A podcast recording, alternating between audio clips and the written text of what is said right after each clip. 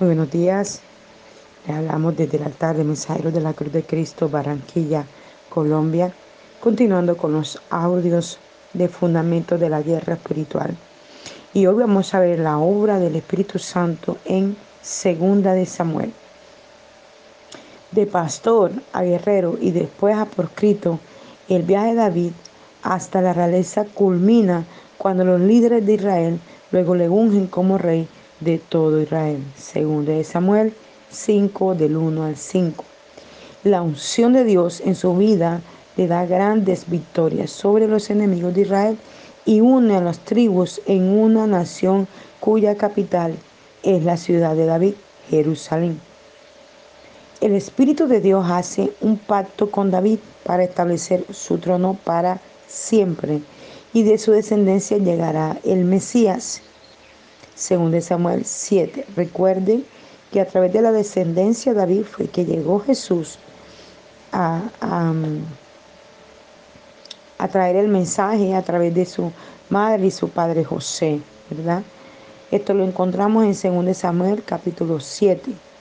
Pero nadie, ni siquiera un rey, puede ocultar el pecado al Espíritu o evitar un juicio. Y el Espíritu Santo da convicción a David de su pecado con Betsabé según de Samuel capítulo 11.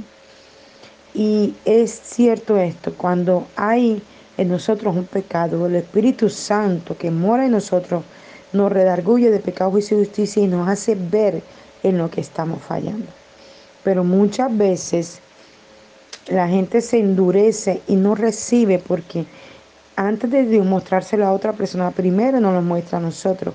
Pero si persistimos en el pecado, entonces a Dios le toca usar otra persona, como fue en el caso de David, que Dios usó a Natán el profeta. Dice, el Espíritu Santo también inspiró a David a componer muchos salmos de alabanza, segunda de Samuel 22 y 23, o sea, capítulos. David canta, el Espíritu de Jehová ha hablado por mí y su palabra ha estado en mi lengua. Eh, Salmo 23, 2. Inspirado por el Espíritu de Dios, David compra la tierra en el monte Moriah para construir un altar a Dios y como lugar donde su hijo Salomón construiría el templo. 1 Samuel 24. Uno de los mayores logros de David como rey fue la preparación que hizo para la adoración pública de Israel en Jerusalén. Las expresiones espirituales de adoración juntamente con la ley mosaica y la profecía, forman la mayor contribución de Israel a la humanidad. Todo ello debido a que provenían del corazón de Dios. David era un salmista, era un adorador y quería que todo el pueblo aprendiera a adorar y a llevar su mayor ofrenda, que era la adoración a Dios. Y él lo estableció en su reinado. El Espíritu Santo unge a personas como David quienes son según el corazón de Dios para cantar sus alabanzas y dirigir al pueblo de Dios en sus caminos de justicia. El Señor levanta a David como ese adorador, como ese salmista, pero también como quien reinaría en Jerusalén. Al pueblo de Israel le traería cada cosa que Dios necesitaba traer y él sería ese instrumento. Entonces seguimos hablando de esa herramienta que hemos hablado los días anteriores en los, perdón, en los audios de, de Fundamento de Guerra Espiritual, el ayuno para levantar cada persona en el propósito de Dios. Un quinto ayuno se encuentra en Primera de Reyes 21, 27 al 29. Esta es la historia de Acat, un rey que era muy malvado, un profeta que profetizó sobre el que los perros lamerían su sangre debido a que él había pecado contra Dios. Conoce a alguien que diferencia el bien y del mal y aún así esa persona está viviendo una vida de maldad. Tremendo esto. Tremendo esto, porque nosotros tenemos que aprender a discernir entre el bien y el mal. Y muy cierto es, la gente sabe que es malo y continúa lo malo, haciendo lo malo, pensando en maldad, haciendo cada cosa. Por eso debemos ser lavados con esa sangre preciosa para que toda contaminación que venga de nuestra generación salga de nuestra vida. Hay un poder sobrenatural en el ayuno y la oración que no está limitado solamente a su propia vida. Al escuchar lo que el profeta profetizó, Acat fue conmovido, que se humilló y comenzó a ayunar. Dios dijo que debido a que este hombre malvado se había humillado a sí mismo en ayuno, él levantaría el juicio. Yo creo que usted puede ayunar y orar y al hacerlo levantar el juicio de la vida de otra persona y darle más tiempo para que la misericordia de Dios haga una obra en la vida de esa persona. Si usted conoce a alguien por quien desea ver levantar el juicio de Dios, ore y ayune por la misericordia de Dios sobre este individuo. Y claro que conocemos a alguien, siempre en nuestra familia, amigos, familiares, vecinos, hay alguien que tiene un comportamiento que no agrada al Señor y que Dios nos pone allí a estar orando, clamando, pidiendo por esa persona. Al igual que 1 Corintios capítulo 13 ha llegado a conocerse como el capítulo del amor, Isaías 58 es el capítulo del ayuno. Lea este capítulo, entonces nacerá tu luz como el alba y tu salvación se dejará ver pronto. Versículo 8 de ese capítulo 58. Esta parte de la escritura dice que su salud se dejará ver pronto. Aleluya, reciba la salud del Calvario. Yo también la recibo esta mañana, imparto en el Espíritu sobre aquel que esté enfermo, la sanidad del Calvario sobre su vida. Declaramos que este día la salud se dejará ver en nuestro cuerpo en el nombre de Jesús. El ayuno puede dar entrada a la sanidad de Dios. Sus niveles de colesterol pueden descender, su presión sanguínea puede normalizarse y usted se sentirá el poder sanador de Dios sobre su vida. Jesús es el mismo ayer y hoy y siempre. Si tan solo nos quitamos del camino y permitimos que Él sea Dios, veremos su poder sobrenatural en acción, pero nosotros debemos disminuir y Él debe aumentar. Gloria al Señor, porque ya no vivo yo, sino que vive Cristo en mí. ¿verdad? Cristo debe vivir en nosotros. Nosotros tenemos que dejarlo de actuar. Ya no hacemos las cosas a nuestra manera, a nuestro parecer. No, dejamos que Él actúe. Y como le decía yo a alguien el martes, el juicio de Dios es mejor que el de los hombres.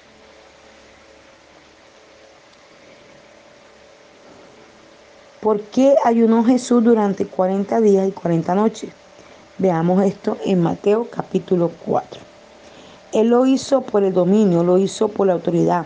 Adán perdió el dominio cuando comió del fruto del árbol que Dios le dijo que no comiese en el desierto. Los hijos de Israel perdieron la tierra prometida al comer codornices cuando Dios les había dado su provisión sobrenatural de maná. Vale la pena correr el riesgo de que esa carne que usted tiene ganas de comer en lugares de ayunar le haga perder la promesa de Dios.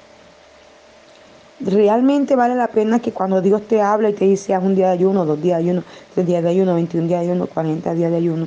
Tú dices, ay, no, es que mi estómago, ay, no, que esto, ay, no, que lo otro. A mí me cuesta ayunar. Y no decidimos obedecer a Dios y entrar al ayuno. El ayuno no solamente nos libera, nos sana, nos restaura, sino que también libera nuestro cuerpo físico de toxina. Los mismos médicos sugieren hacer este tipo de ayuno. Ayunar le hace fuerte en el espíritu. Ayunar hace que el hombre interior se levante y diga, diablo, ¿qué haces aquí? Te vas de mi vida en el nombre de Jesús. Mayor es quien está en nosotros. Al ayunar 40 días y 40 noches, Jesús recuperó el dominio y regresó en el poder del Espíritu después de haber ayunado. Gloria al Señor. Jesús es el mejor ejemplo de vida para nosotros. Amén. El mejor ejemplo que nos ha dejado para que nuestra vida se llene de su gloria. Según de Samuel 22 del 2 al 4 dice, Jehová es mi roca y mi fortaleza y mi libertador. Dios mío, fortaleza mía, en Él confiaré, mi escudo y el fuerte de mi salvación, mi alto refugio, Salvador mío, de violencia, me libraste. Invocaré a Jehová, quien es digno de ser alabado y seré salvo de mis enemigos. Aleluya. A través del ayuno logramos que se rompan ataduras, ligaduras de impiedad, que se vaya el enemigo, que se desentierre, se desarraiga, que toda esta fuerza, eh, espíritu de enfermedad que está tocando los cuerpos tenga que retroceder e irse en el nombre de Jesús.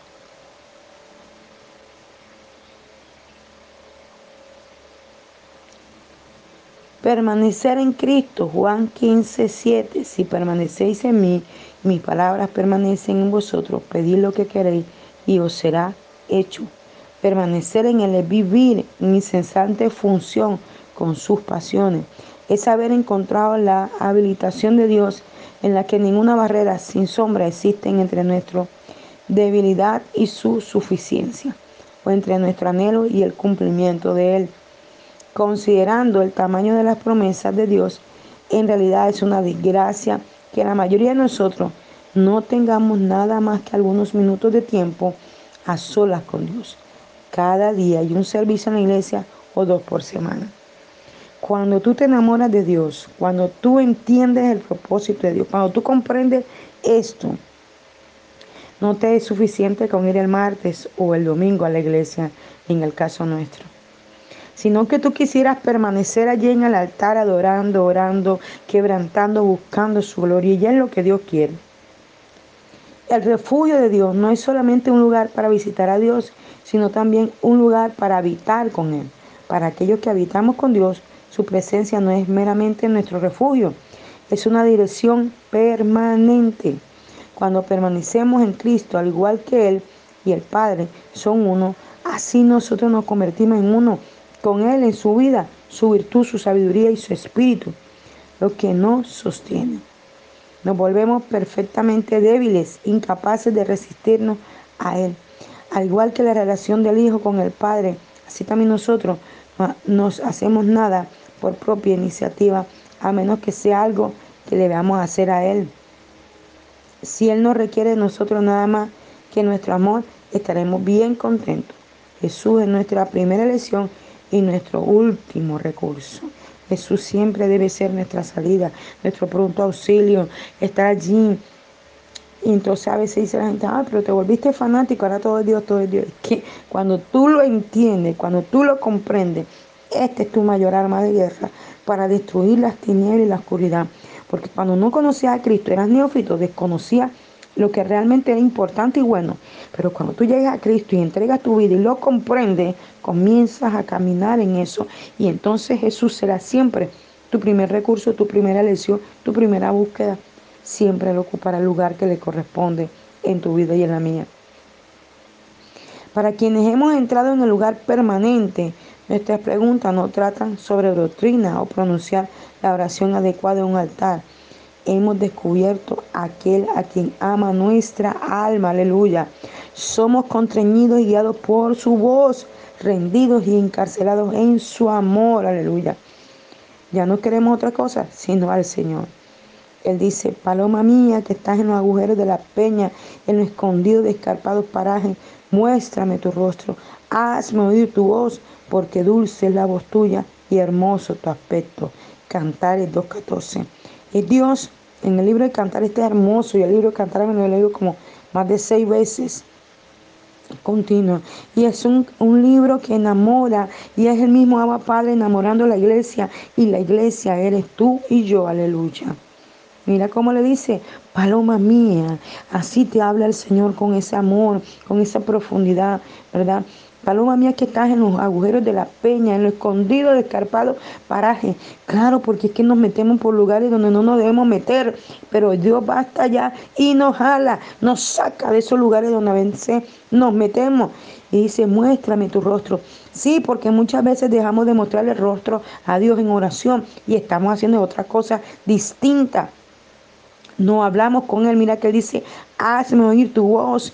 Debe ser que has dejado de orar, has dejado de adorar, has dejado de buscar el rostro. Y por eso Él dice, hazme oír tu voz. Es que hemos dejado de orar por mucho tiempo. Porque dulce es la voz tuya y hermoso tu aspecto. Un pastor amigo que ahorita disertaba la palabra decía eso. ¿Cuánto tiempo tienes en comunión con Dios? ¿Cuánto tiempo oras? ¿Cuánto tiempo estás ahí adorándole a Él? Por eso Él hace este reclamo. Hazme oír tu voz porque has dejado de dejar de escuchar tu voz mientras caminas, mientras vas al baño, mientras te bañas, mientras vas al, al trabajo, mientras vas por la calle, mientras manejas el auto, mientras llevas a los niños al colegio, mientras vas al supermercado, has dejado de escuchar tu voz porque tú has dejado de pedirle dirección, has dejado de hablar con Él. Y dice, esta comunión del corazón entre Cristo y su novia es una fortaleza. Es el refugio de Dios de las angustias y las distracciones de la vida. Aquí Él nos dice que orar, aquí nuestras súplicas son respondidas. Sin embargo, a pesar de nuestro fallo y de la debilidad de nuestras oraciones, para Él nuestra voz es dulce.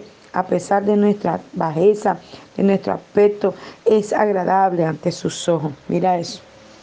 A pesar de que andamos en lo que no debemos andar, haciendo lo que no debemos hacer, distraído en miles de cosas, Él nos ama, Él nos llama, Él, nos, él nos busca.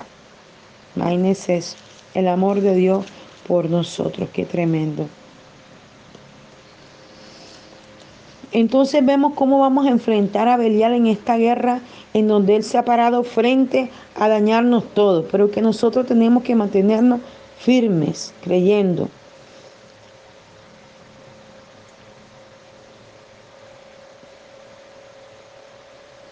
En este capítulo, ¿verdad? De segundo de Samuel, eh, comenzamos a ver cómo, y yo quiero que usted lo lea con calma, esta segunda de Samuel. Quizá usted se va a gastar un poquito de tiempo, pero no importa. Lo importante es que usted lea para que entienda y comprenda la palabra.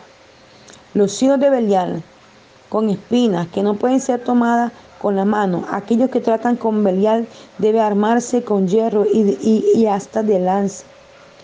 Una espina es algo que produce angustia o irritación. Acuérdese de las espinas que pusieron sobre la cabeza de Jesús.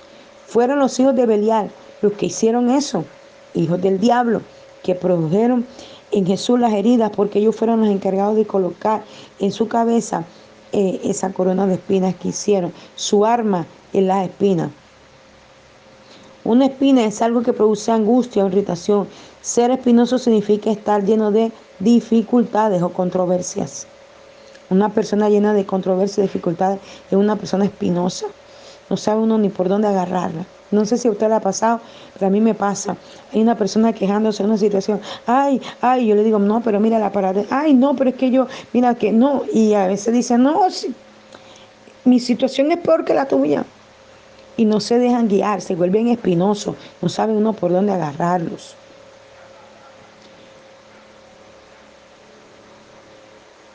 David tuvo que luchar y vencer a los hombres controlados por Belial y David es el tipo de la iglesia del Nuevo Testamento. Es un tipo de la iglesia profética que el Señor está levantando en este momento. Al igual que David, nosotros también venceremos a ese espíritu espinoso, ese espíritu que ha querido venir a hacer daño, que ha venido a confundirnos. Este espíritu de los últimos tiempos. Nosotros no manipularemos a ese espíritu con nuestras propias manos.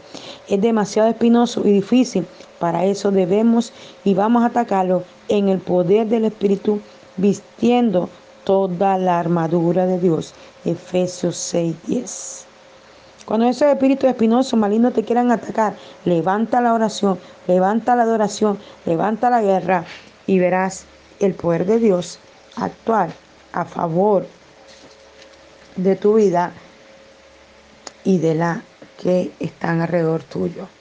Padre Celestial, te damos gracias por la enseñanza esta mañana que nos das a través del el libro de Segunda de Reyes y cómo nos enseña sobre los hijos de Belial que se levantaron para hacer daño al reinado de David.